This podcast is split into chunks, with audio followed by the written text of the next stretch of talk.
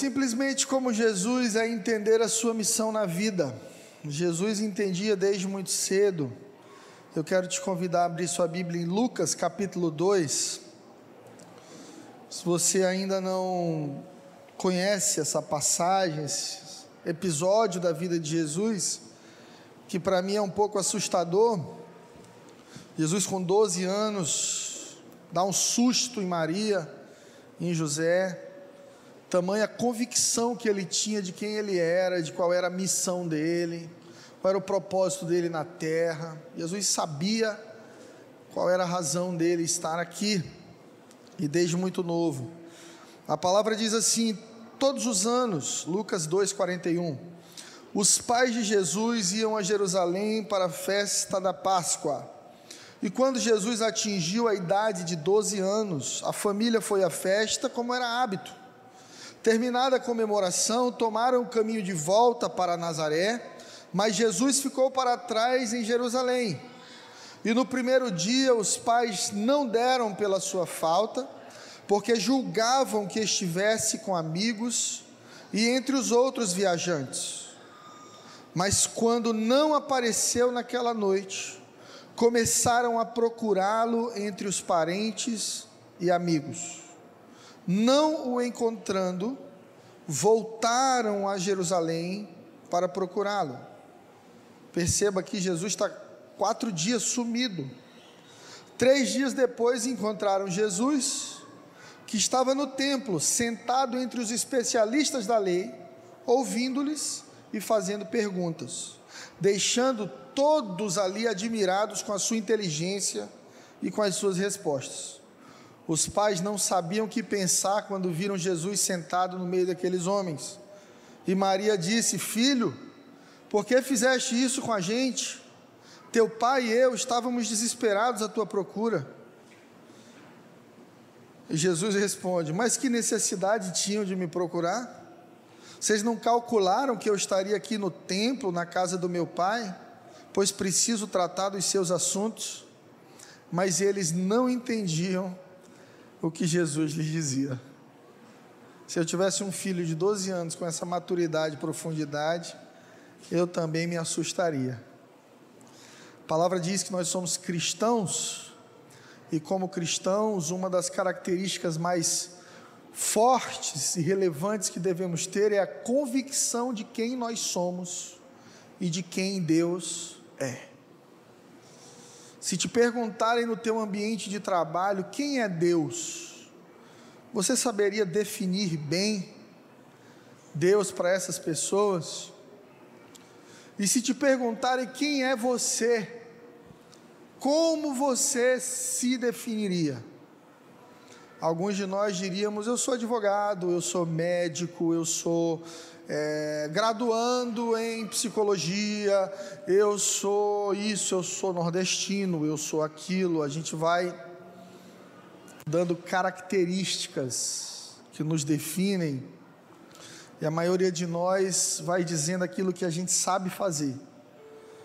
Eu já disse que eu não gosto quando alguém vai me apresentar outra pessoa e ressalta o status social da pessoa, que eu não me relaciono por isso.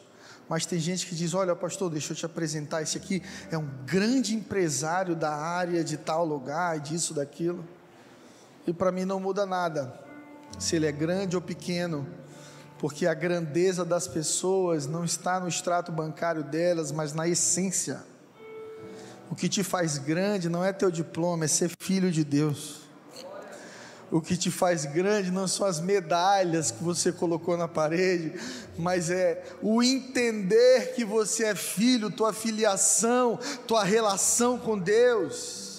E olha que poderoso, Maria mãe e José pai de Jesus. Mas Jesus diz assim: será que vocês não calcularam que eu estivesse aqui cuidando dos assuntos do meu pai? Porque apesar de filho cuidado por José, Jesus não foi gerado por José, foi gerado pelo Espírito Santo de Deus. Mas Jesus tem uma referência poderosa de Pai eterno, Deus Pai. E eu sempre aconselho a pessoas que têm problemas com seu pai na terra, e aí eu acho que 99,9% de nós ou tivemos, ou temos, ou teremos dificuldade com os nossos pais, afinal, eles são humanos e nós projetamos coisas demais neles. Cobramos demais dos nossos pais, achamos que eles devem ser perfeitos, provedores, protetores em tudo e quando amadurecemos, descobrimos que eles são apenas os nossos pais e que devemos amá-los. Por isso, uma paternidade curada, ela é simples como Jesus. Alguém me gerou na terra, mas eu compreendo que primeiro, antes disso, alguém me gerou no céu, meu Deus, o meu Pai. Muitos jovens estão na busca, e talvez adultos também, por entender o seu chamado e destino, e muita gente me pergunta, pastor, qual é meu chamado? Essa semana eu ouvi isso de três jovens. Qual é meu chamado? Eu quero entender meu chamado. A palavra propósito está muito em voga, se fala muito de propósito, se tem muitos cursos para entender o seu propósito, mas a Bíblia fala muito claramente qual é o seu propósito, está em 1 Pedro, capítulo 2, versículo 21. Quando o apóstolo Pedro vai dizer assim: Para isso foste chamados porque também Cristo sofreu por vocês, deixando-vos o exemplo para que sigais as suas pisaduras. Para que sigais as suas pegadas, pisadas. A Bíblia deixa claro que o maior propósito das nossas vidas hoje é seguir as pegadas de Jesus. Seguir os passos de Jesus em nossas vidas multiplicar o DNA de Cristo através das nossas pisaduras. A palavra do Senhor vai dizer que pelas suas pisaduras fomos sarados. Pela caminhada de Jesus, o sofrimento de Jesus na cruz, a ressurreição de Jesus, conquista para cada um de nós aqui nessa noite uma vida curada seja qual for a dor que você carrega hoje na sua alma, no seu coração ou no seu corpo, eu quero te garantir nessa noite que Jesus já venceu isso. E a Bíblia diz que se estivermos nele, ele em nós, tudo o que pedirmos em seu nome nos seria dado. E Jesus diz aos seus discípulos que eles deveriam ir, expulsar demônios, declarar cura, mas alguns de nós, mesmo num ambiente de cura, continuamos feridos, porque queremos o objetivo final, mas esquecemos a caminhada. E para muitos de nós, a cura não é instantânea, a cura é um caminho. Sabe essa cura que você tanto pede a Deus? Ela não é do dia para a noite. Muitas vezes ela vai se apresentar como um caminho, uma jornada. Deus vai te dizer: está doendo, continua andando. Você quer parar, permaneça andando. Você está ofendido, continue perdoando. Você está caindo, levanta e tenta de novo.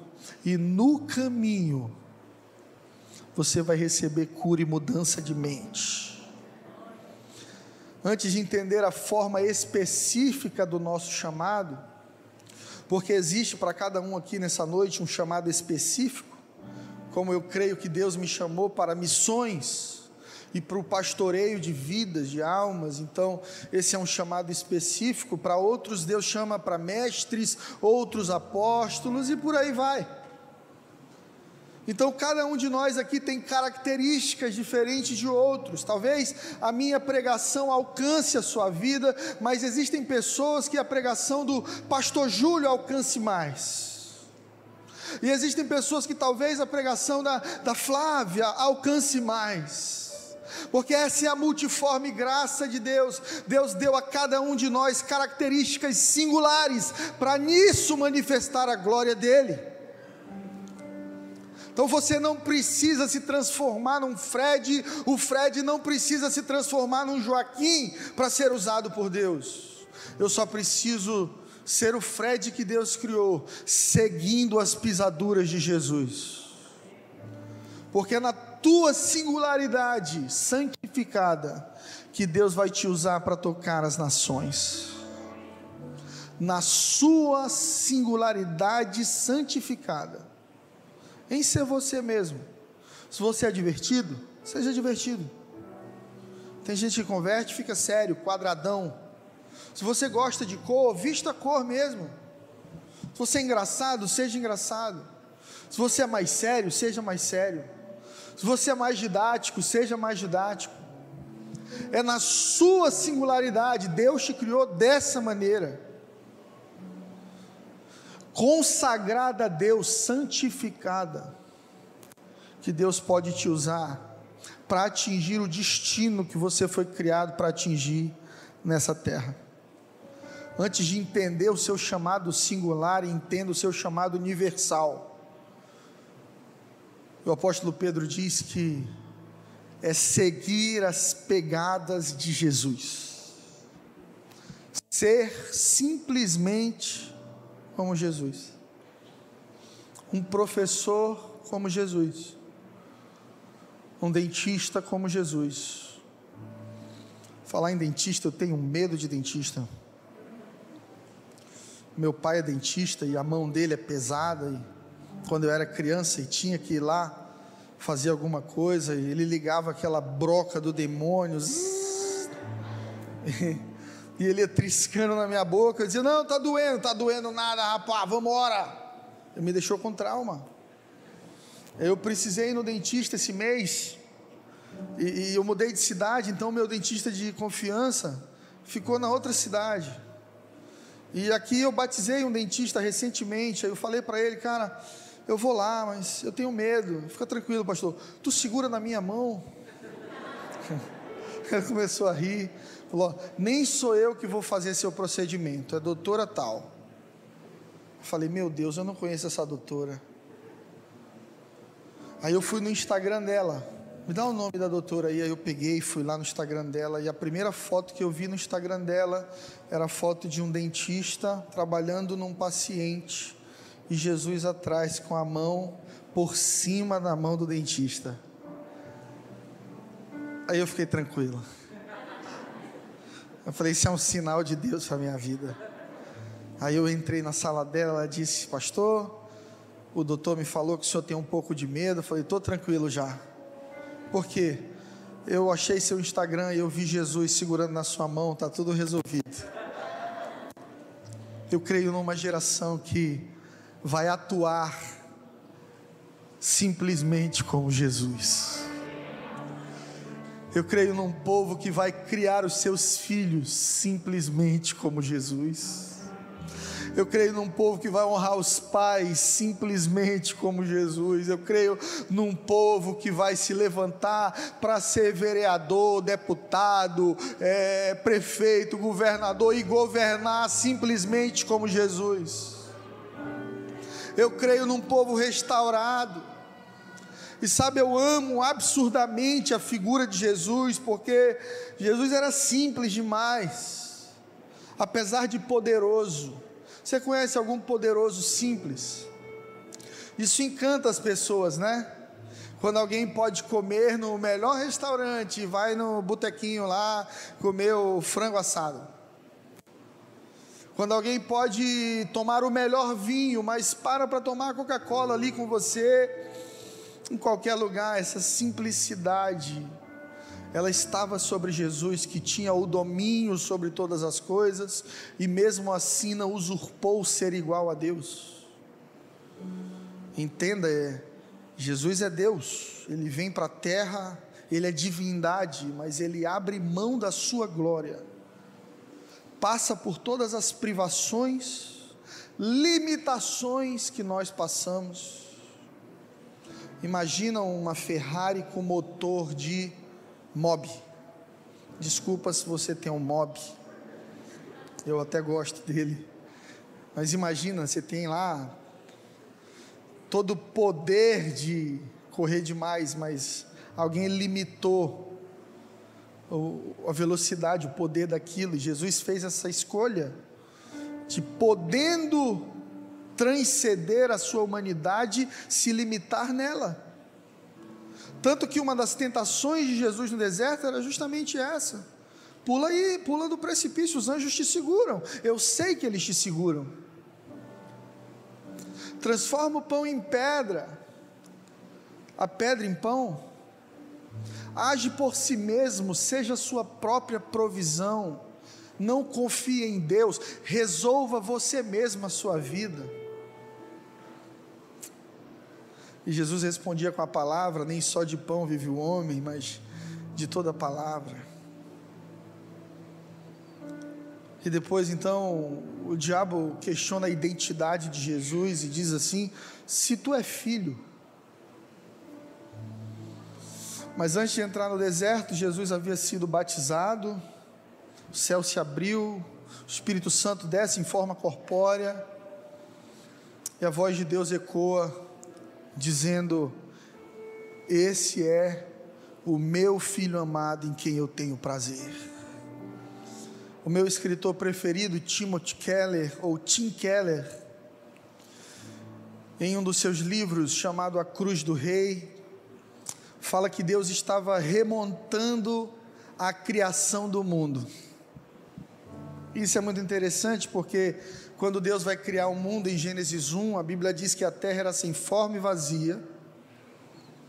O Espírito de Deus pairava sobre as águas e Deus disse: haja luz. Quem é Jesus na Bíblia? João 1 explica: o Verbo se fez carne e habitou entre nós. Jesus é a palavra.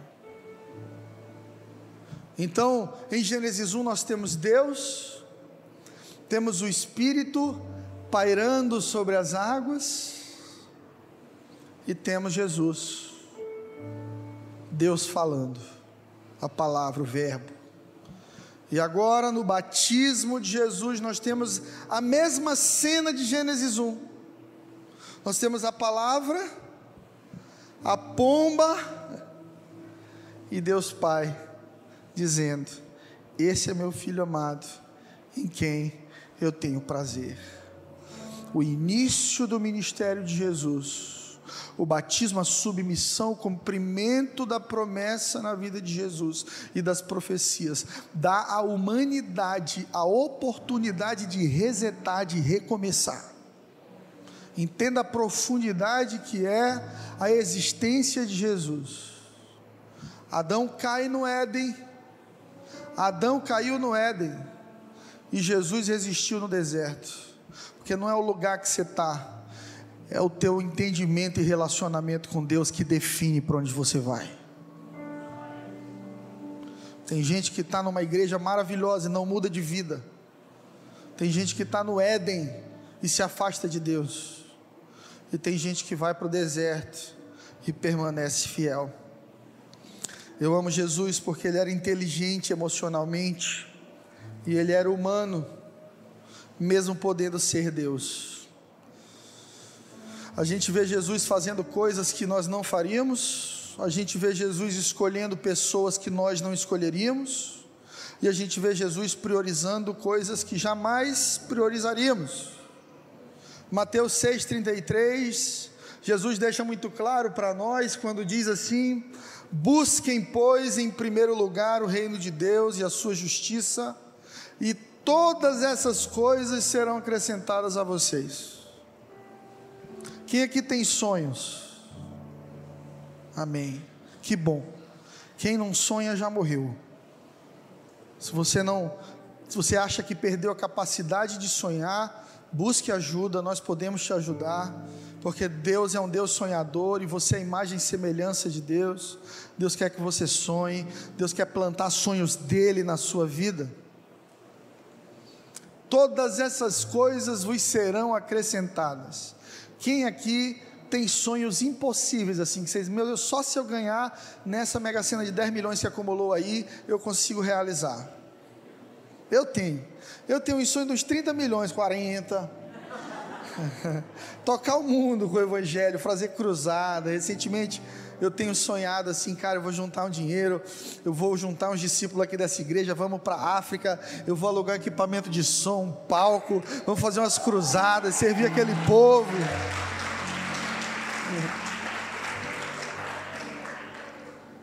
E sabe o que, que eu aprendi nessa minha vida com Deus? Ainda curta, né? Eu comecei a servir ao Senhor com 15 anos, com 16 eu lancei o meu primeiro CD e fui para a estrada tocar como missionário. E me lembro que algumas coisas que eu vivo hoje, naquela época estavam na mesma escala dos meus sonhos hoje mais impossíveis. Faz sentido? Algumas coisas que o Fred está vivendo hoje há 17 anos atrás, estavam na mesma escala dos meus sonhos mais impossíveis hoje. Só que eu estou vivendo eles hoje. E quando eu me pergunto por quê, eu não consigo achar um motivo a não ser ter escolhido o reino de Deus em primeiro lugar. Não é porque eu sou bom, melhor que ninguém, não é porque eu sou mais santo que ninguém, não é porque minha voz é mais bonita que a de alguém, porque tem gente que canta muito melhor, não é porque. Eh, não, não há um motivo assim de qualidade pessoal. Quando eu olho para trás, eu entendo que eu tive de colocar os meus sonhos no altar. Casar cedo para honrar a Deus, eu casei com 18 para 19 anos. Todos os amigos me chamando de doido meu pai disse para mim assim: Você vai viver de quê? Eu disse para ele: Pela fé. O senhor não vive pela fé? Vivo, então é a mesma fé que vai me sustentar. Ele disse: Ok, não conte com o meu dinheiro. Eu ouvi isso do meu pai. E 17 anos depois, coisas que eram impossíveis para mim, Deus tem destravado nessa estação porque há uma grande verdade em Mateus 6,33. Busca em primeiro lugar o reino de Deus e a sua justiça, e todas essas coisas te serão acrescentadas. O que, é que você quer? Você quer casar? Você quer viajar para Cancún? Quer formar? Quer abrir uma empresa? Quer ser um profissional relevante? Coloca Deus em primeiro lugar e você nunca estará em segundo. Promova Deus a sua prioridade. Promova Deus a primazia do teu coração, do teu pensamento, da tua vida. O problema é que a gente quer que Deus faça parte da nossa vida e não que Ele seja a nossa vida. E quando a gente conhece pessoas que fazem de Deus a vida delas, nós chamamos de fanáticos, de exagerados. Se agora só fala em Deus, se agora só fala igreja, se agora só lê livro de crente, se agora só ouve música de crente, está ficando doido. Porque o natural nesse mundo é conviver com Deus, é encontrar Ele nos domingos mas gente que coloca Deus nos sete dias da semana, nas 24 horas do dia, acho que é gente maluca. Não é desse mundo. Olha para quem está do seu lado aí, vê se tem algum maluco aí perto de você. Vê se ele tem cara de ser muito desse mundo aqui ou se ele já não é mais. Eu quero ser maluco por Jesus. Aleluia. Aleluia. Escolher os sonhos de Deus. Escolha os sonhos de Deus. Porque Deus prioriza quem prioriza Ele. Deus prioriza os sonhos de quem prioriza os sonhos de Deus. Deus promove quem promove Deus. Deus opera em quem dá espaço para Deus. Entenda, Deus não faz acepção de pessoas. E se Deus não faz acepção, se Deus não diferencia as pessoas, por que, que algumas são mais abençoadas do que outras? Porque Deus faz acepção de atitudes. Você é tão amado quanto a pessoa que está do seu lado, mas se ela der mais espaço para Deus, certamente ela viverá milagres maiores. Jesus era radical e diferente. Amai vossos inimigos é uma frase do nosso Senhor, do nosso Mestre, está lá em Mateus 5,38, quando ele diz assim: Ouvistes que foi dito olho por olho e dente por dente. Eu, porém, vos digo que não resistais ao mal. Mas se alguém te bater no rosto do lado direito, dá também o lado esquerdo. E se alguém brigar contigo pela tua capa, túnica, tua roupa, dá também a capa. E se alguém te obrigar a caminhar uma milha, anda logo duas com essa pessoa.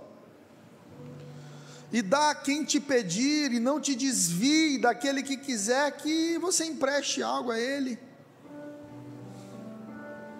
Ouvistes o que foi dito: amarás o teu próximo e odiarás teu inimigo. Eu, porém, vos digo: amai os vossos inimigos, bendizei os que vos maldizem, fazei bem aos que vos odeiam, e orai pelos que vos maltratam e vos perseguem, para que sejais filhos do vosso Pai que estás nos céus.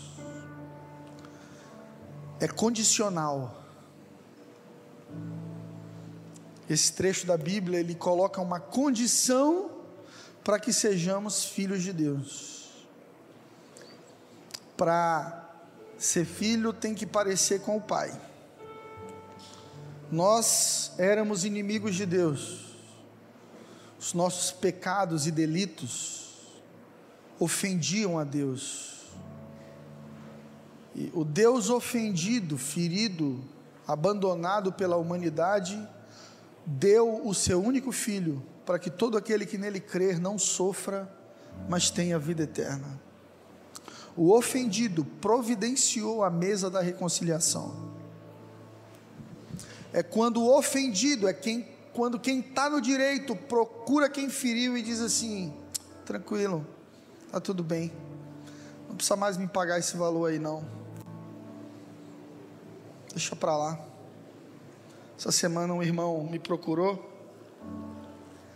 ele se precipitou e confiou numa pessoa que disse que ia multiplicar o dinheiro dele. Muito cuidado com isso, igreja. A gente está numa fase de, de muita ambição, e aí surgem pirâmides, investimentos, isso e aquilo, e tem gente que promete demais, e quando a esmola é muita, o santo tem que desconfiar. Esse irmão colocou uma espécie aí de 250 mil na mão desse rapaz que perdeu tudo, gastou tudo, não tem como pagar. E ele tem os documentos, ele pode ajuizar, ele ele está na razão dele, mas está dois anos o processo não anda e, e ele está sendo consumido pela amargura, pela raiva, pela falta de perdão. E ele me procurou e disse: Pastor, eu estou sentindo que eu devo rasgar os papéis e esquecer essa dívida que é que eu faço? Diz para ele: você vai fazer o que o Espírito Santo de Deus falar contigo. Não vou te dizer nem para perdoar e nem para nem para apagar e nem rasgar ou nem para cobrar. Você está no seu direito. Você, você perdoa, mas você tem o direito de cobrar. Mas eu quero te dizer que a oferta mais poderosa que você pode dar para Deus é a oferta da ofensa. É quando você tem toda a razão, é quando você tem todo o direito, e você diz: Deus, eu entrego para ti, está na tua mão. É difícil, é doloroso, não é justo. Né? A frase que muita gente diz quando é enganada, machucada: não é justo. Não é, porque justo é o nosso Deus. E quando você se move em perdão de maneira profética, o Senhor faz com que esse pequeno valor aí, ou essa pequena ofensa que você não libera, se torne o destravar de uma estação de grandes bênçãos na tua vida. Ouviste o que foi dito: amarás o teu próximo e odiarás teu inimigo. Eu, porém, vos digo: amai vossos inimigos, falem bem dos que vos maldizem, façam bem aos que vos odeiam, orem pelos que vos maltratam e perseguem para que sejam filhos do Pai que está nos céus. Jesus, ele era diferente da gente. Ele escolheu doze discípulos dos mais improváveis. Jesus foi montar o time dele, a equipe dele, e nessa equipe ele coloca um traidor. Quem aqui em sã consciência escolheria alguém para sabendo que lhe trairia? Jesus escolhe uma pessoa raivosa, reclamona, como Pedro, que era bruto. Jesus escolhe um adolescente, os estudiosos dizem de 16 anos, por volta de 14 a 16, o apóstolo João denomina o discípulo a quem Jesus amava.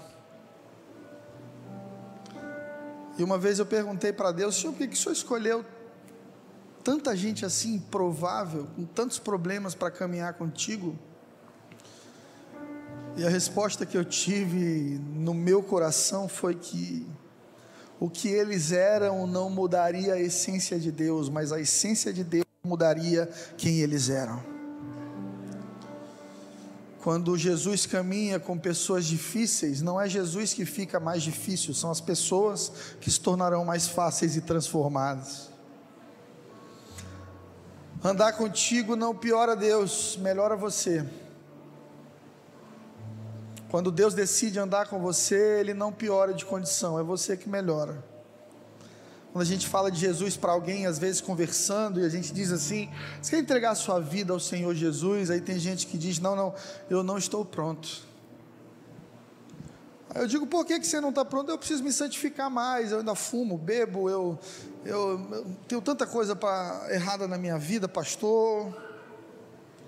E essas pessoas não entendem isso que quando você chama Deus para a sua vida, não é Deus que se torna pecaminoso, é você que é santificado. Hum.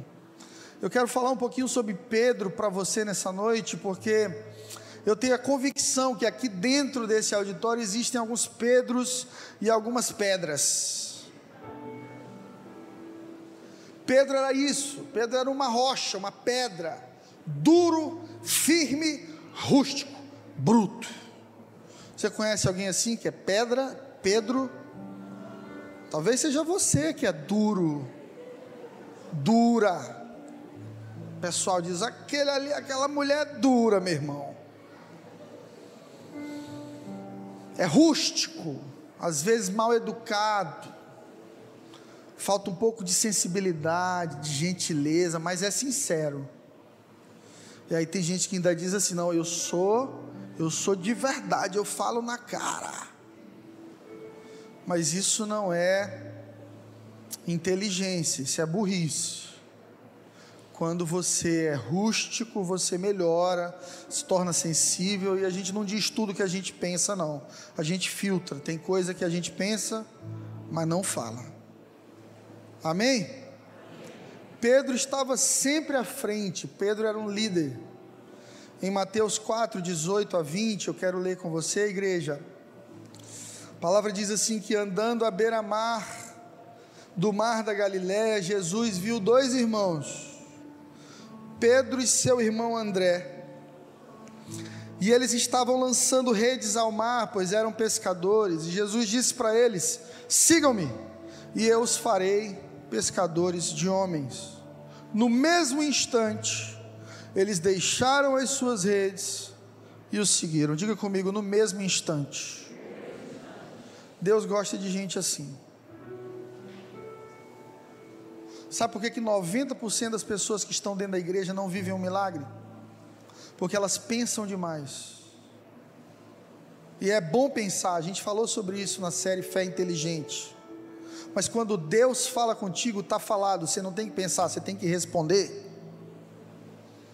Tem gente aqui que diz, pastor, eu já orei 20 vezes sobre o mesmo assunto e Deus não fala mais comigo. Deus não fala porque já falou.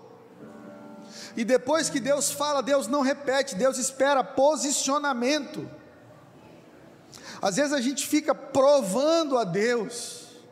Senhor, se, olha, Senhor, se eu vou casar nessa igreja, se a minha esposa está dentro dessa igreja, a primeira irmã que me der boa noite. É não sabe o irmão que a gente tem um departamento só para te dar boa noite. E tem umas senhoras aí solteiras de 60 anos.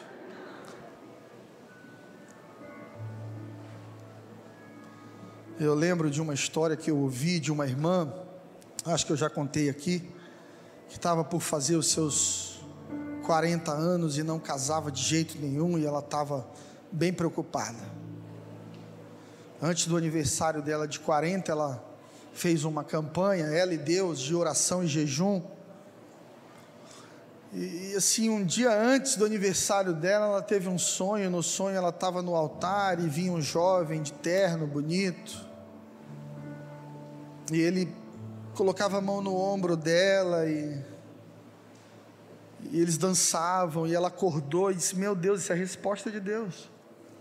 Estou de jejum, estou orando, perguntando se eu caso ou não caso. Deus me mostra um cara vindo na minha direção. Vou casar. Dia seguinte, o dia do aniversário dela, ela falou: meio-dia eu estou na igreja entregando o meu voto, porque agora eu estou em paz, eu sei que eu vou casar. Foi para a igreja, está lá orando, a porta dos fundos da igreja abre, ela fica emocionada porque está no momento da oração, de repente pode ser que seja já, igual no sonho e quando ela olha para trás por baixo, tem uma bengala, uma perninha trêmula. Ela baixa a cabeça e diz: Está repreendido em nome de Jesus. Não foi isso que eu orei, Senhor. Deu linha cruzada. Lembra da linha cruzada? E ela continuou ali orando, e de repente aquele senhor de mais ou menos uns setenta e tantos anos, fez igual no sonho, colocou a mão no ombro dela assim. Ela olhou para ele e disse: Eu te repreendo em nome de Jesus. Ela levanta, pega a bolsa, vai embora da igreja, chorando, meio abalada.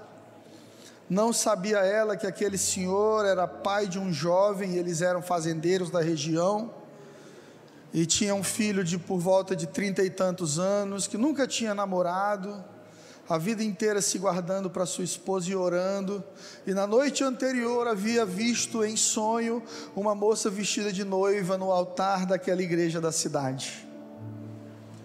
Estando na cidade resolvendo umas coisas, ele para, é muito tímido, ele diz: Pai, entra lá e vê se isso não é loucura da minha cabeça, vê se tem alguém aí dentro, alguma moça. E o pai encontrou a moça, mas a moça não encontrou o pai. Olha com cara de profeta para o teu vizinho aí, para a tua vizinha, aquelas que ainda querem casar, quem quer casar aqui?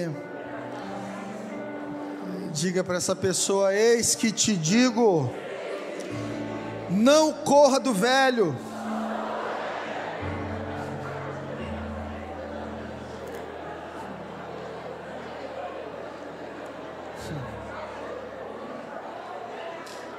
Vocês gostam, né?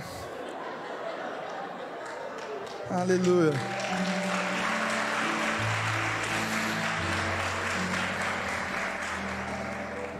Entenda, Deus gosta de gente que responde rápido. Deus usa gente que arrepende rápido. Gente que muda rápido. Gente que perdoa rápido. Gente que acredita rápido.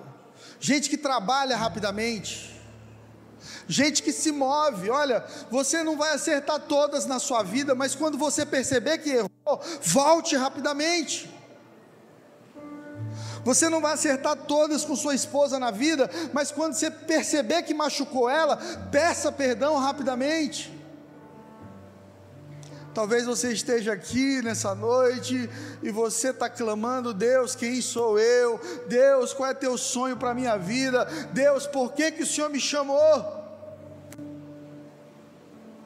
No dia que Deus te disser, responda rapidamente.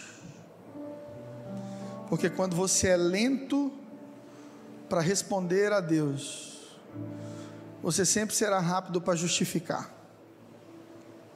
São as pessoas que têm explicação, justificativa para os pecados. É gente que não assume que errou, ela romantiza o erro Sabe, sabe, pastor, eu, eu, eu caí com meu namorado, mas a gente casou, então a gente se amava, né? No Velho Testamento nem tinha cartório. Sabe, pastor, eu traí meu marido, mas ele me traiu diversas vezes também, então tá, tá tudo igual. Sabe, eu, eu, me tornei essa pessoa gananciosa, orgulhosa, eu fui muito ferido. Deus entende, Deus sabe.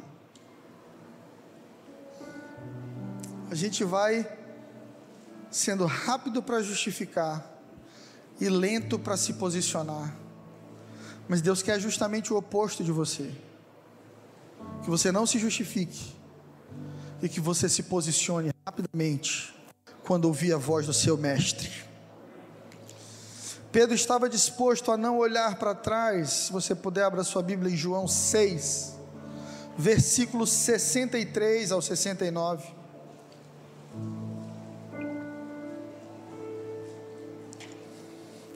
Jesus disse: O Espírito da vida.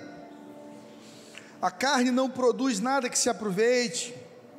As palavras que eu lhes disse são espírito e vida, contudo, há alguns de vocês aqui que não creem pois Jesus sabia desde o princípio quais que estavam entre eles e não criam, e quem o iria trair.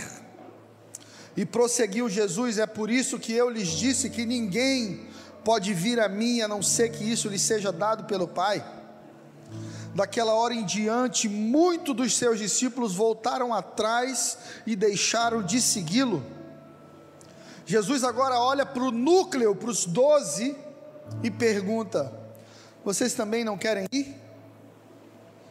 Simão Pedro respondeu: Senhor, para quem iremos? Se só tu tens as palavras de vida eterna, nós cremos e sabemos que tu és o Santo de Deus. O mesmo Pedro, rápido para responder a Deus, também foi o mesmo Pedro que rápido entendeu quem Jesus era. Porque, pasmem, Jesus estava rodeado de pessoas que não sabiam quem ele era. Diversos momentos do ministério de Jesus, as pessoas perguntam: quem ele é? Ele é Elias? Ele é quem? É? Ele é um profeta? Quem é esse homem aí? O próprio João Batista, quando preso, duvida.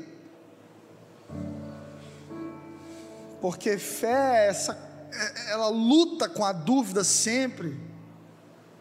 Tim Keller, mais uma vez, diz que o oposto de fé não é incredulidade, é certeza demais. É quando você tem uma certeza tão absoluta da sua teologia, da, do seu futuro, uma certeza tão absoluta de quem Deus é, que talvez você não permita Deus se revelar com uma nova face para você. Por isso os judeus não creem até hoje, porque eles esperavam um rei. E Deus mandou um menininho numa manjedoura, filho de uma menina de 16 e de um pai ansioso, preocupado, porque teria de justificar a sua família uma gravidez não planejada e criar um menino que não era dele. Pensa nas crises que receberam o ministério e uma bênção de Deus na sua vida podem gerar. A gente acha que ministério, que, que bênção de Deus, que prosperidade, é só alegria. Maria recebeu a maior bênção de todas, e com elas, grandes confusões.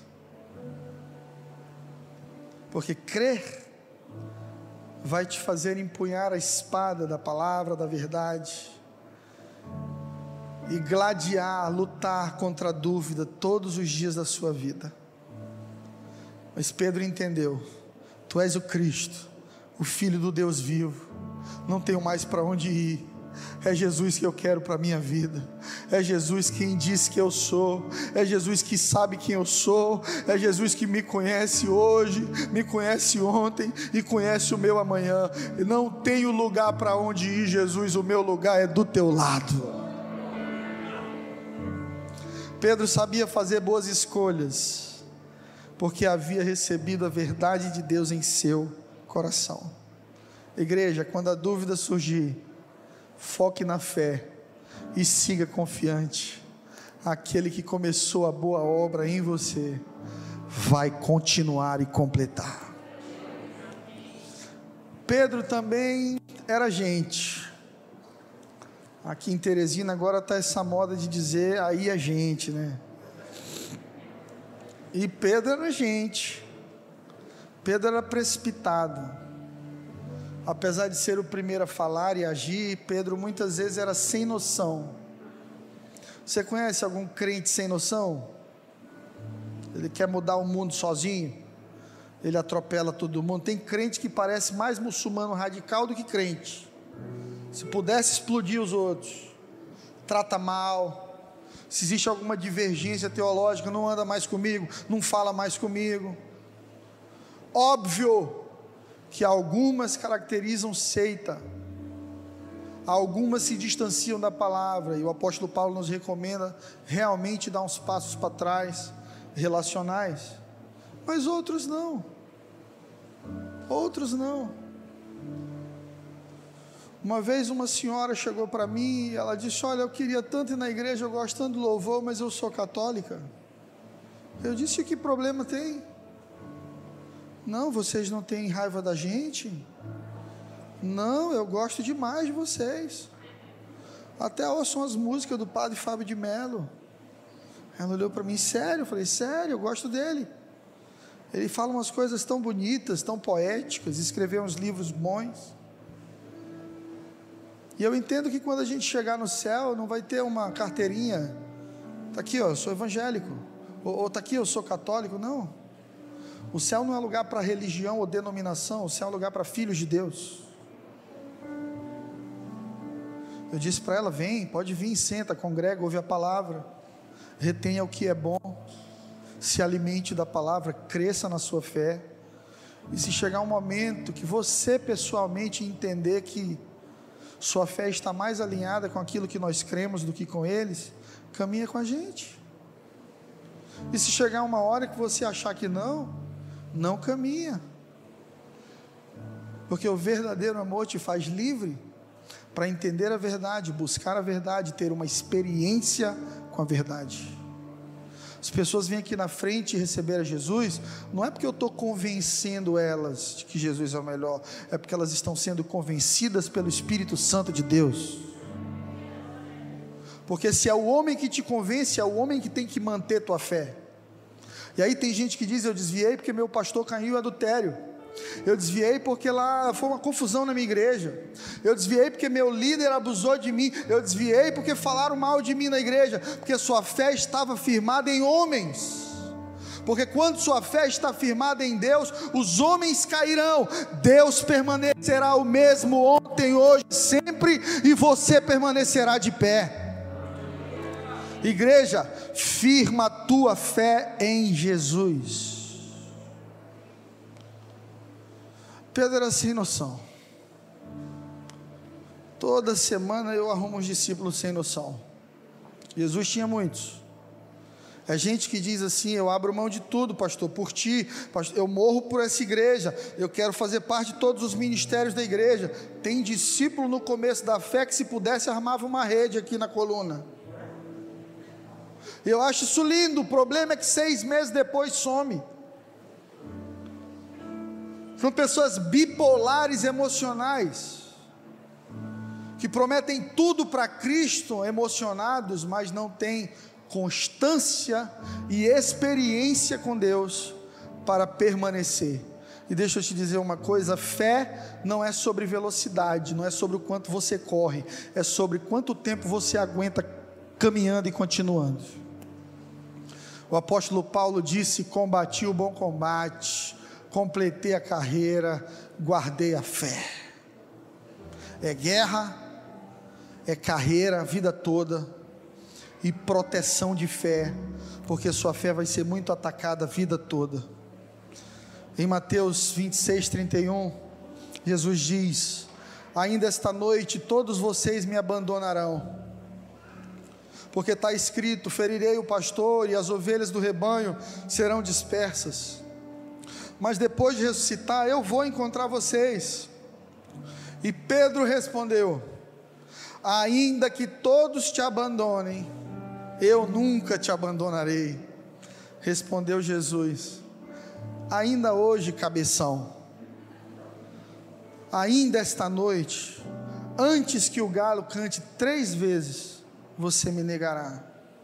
E Pedro, mais uma vez, sem noção, declarou: essa é a versão atualizadíssima, tá?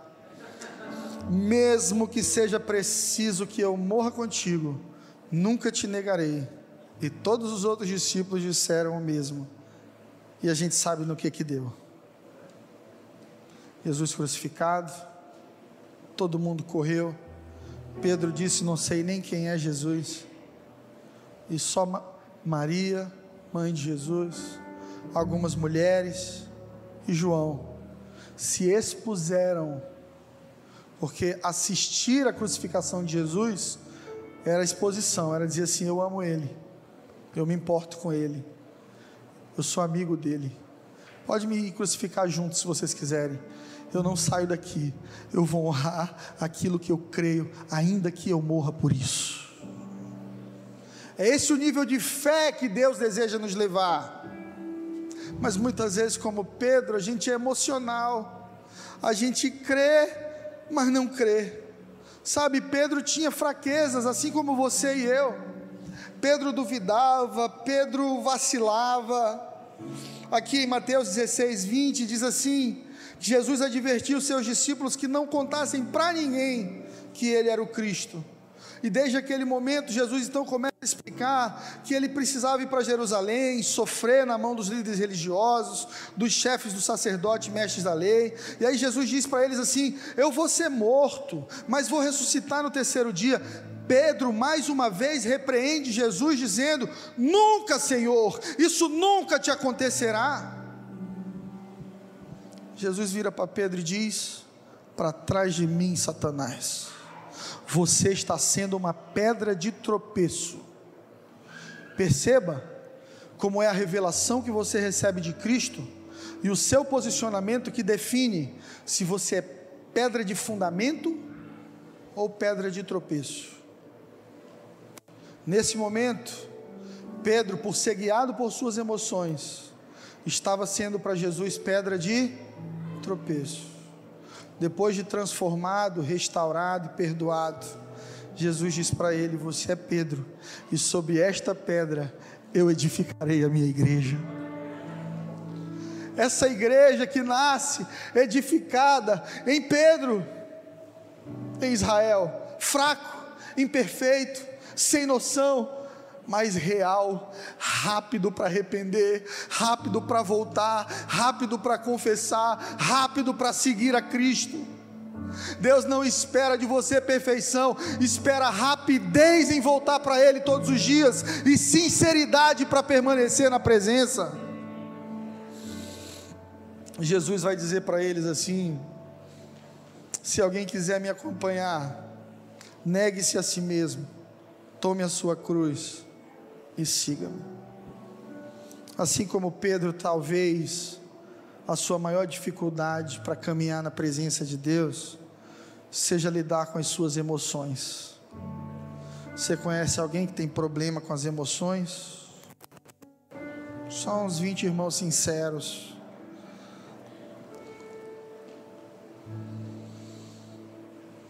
Sabe, a gente bipolar espiritual, que uma hora quer ser pastor e no outro dia quer ser cantor de brega. Né?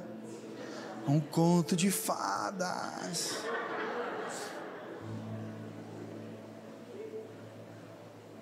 É gente que começo do mês quer ser um bom marido, no fim do mês quer ser cachaceiro, mulherengo. Porque as tuas emoções vão te trair. Esse mesmo Pedro que disse para Jesus: Nunca vão te crucificar, porque eu morro por ti. É o primeiro a correr quando se emociona. Porque se a tua fé está conectada somente às tuas emoções, você nunca vai conquistar nada de Deus, porque você é como as ondas do mar, diz o apóstolo Tiago. Uma hora está em cima, uma hora está embaixo. Quando te falta alguma coisa, você crê, você quer uma campanha, você quer um milagre, você quer um pastor que ore e resolva teu problema, você quer o sabonete ungido, a caneta ungida para passar no Enem, você quer saber quanto custa para pagar dentro da igreja e receber um milagre rápido. Depois, minha vida está resolvida, eu quero curtir a vida agora. Quero aproveitar um pouco a vida, pastor Mas Jesus disse: quem quiser ganhar a vida, deve perdê-la. Quem quiser viver de verdade, tem de morrer primeiro. E essa morte é uma decisão de não viver mais para você, mas de abraçar os sonhos de Deus para a tua vida, ressignificar a tua existência você conversasse com o Fred de 15 anos atrás, o que é que ele queria para a vida dele é completamente diferente do que eu tenho vivido. Mas eu escolhi os sonhos de Deus. E hoje eu percebo que Deus sonha muito melhor do que a gente. Deus sabe o que é melhor para você, meu irmão. Deus tem o melhor para você. Escolha viver a vontade de Deus. Pedro queria ser discípulo, mas não queria sofrer. E não dá. Não dá para ser discípulo e não sofrer. No máximo você vai ser multidão, audiência. Mas discípulo sofre. O apóstolo Luiz Hermínio, amigo nosso, ele diz que o slogan da igreja não devia ser pare de sofrer, devia ser sofra com classe. Aprenda a sofrer. Porque o nosso Mestre Jesus morreu numa cruz sofrendo para que nós tivéssemos a vida eterna. Então não é sobre não sofrer, é sobre sofrer pela coisa certa. Andar com Jesus vai te trazer algumas perdas e renúncias. Diga isso para quem está do seu lado. Andar com Jesus vai te trazer perdas e renúncias, mas também vai te trazer grandes vitórias. Você que é corrupto, você que precisa de um contrato corrupto para ganhar um dinheiro, para pagar suas contas, você que tem que assinar um documento dizendo que está certo, sabendo que está errado. Quando você começar a caminhar com Jesus, você vai ter esse dinheiro como prejuízo. Você vai ter que abrir mão da corrupção. Você que é prostituto, e prostituição não é só quem se vende, é quem se relaciona sem a bênção do casamento, pecado de fornicação. Você está acessando prazer antes do tempo, prazer sem responsabilidade, é pecado. Fala para o teu vizinho, é pecado.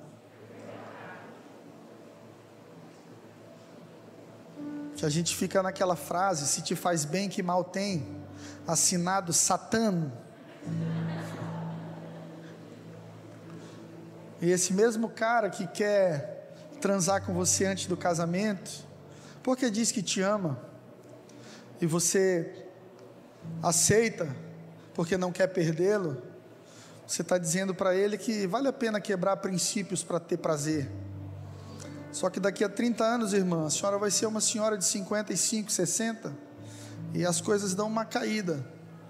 Cai o rosto, a bochecha, o corpo fica mais feio, suas prioridades serão seus filhos, e esse mesmo namorado vai lembrar que vale a pena quebrar umas regras para ter prazer. E eu recebo tantas mulheres tantas mulheres que descobrem traição dos maridos, mas que no começo do relacionamento não honraram a Deus com fidelidade e obediência e criaram um padrão errado. Porque tudo que você decide está criando um padrão para o seu futuro. Se você olha para esse cara e diz para ele: Se você me ama, aguenta.